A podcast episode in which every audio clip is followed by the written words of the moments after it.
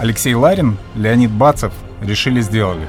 Программа для тех, у кого есть идея и план, кому нужны решимость и деньги.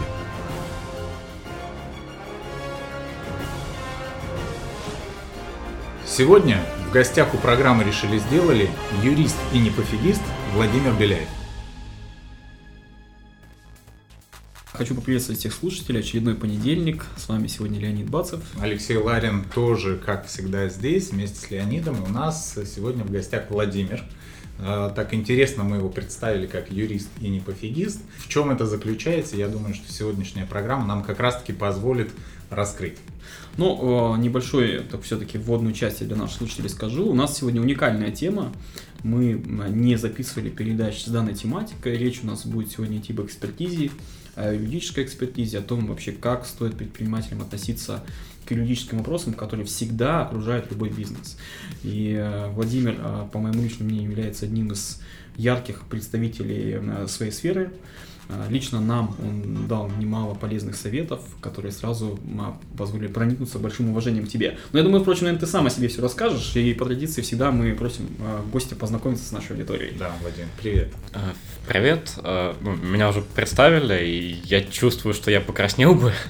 Э, вот. Меня зовут Владимир, я юрист, а не пофигист я, наверное, потому что э, стараюсь докапываться до каждой мелочи, потому что практика показывает, что ну, не бывает незначительных мелочей в юридических вещах. И компании, которые забивают на юриспруденцию, они подобны слепцам на минном поле. То есть, может быть, они, конечно, и дойдут до конца, но совершенно не факт. Вот моя задача помочь им все-таки дойти до конца. Нормально, чтобы они работали без каких-либо сложностей. Ну, Владимир, расскажи все-таки о себе, действительно, откуда ты, как, э, какой опыт у тебя сформировался и почему ты стал тем юристом, каким стал? Э, отличный вопрос. Э, я обычно, самый обычный юрист, закончил университет дружбы народов, троек в моем дипломе больше, чем любых других оценок. Начинал свою карьеру с тем, что так как меня никто не брал из-за отсутствия опыта, я начал свою карьеру секретарем судебного заседания, дорос до помощника судьи, ушел в маленькую юридическую контору.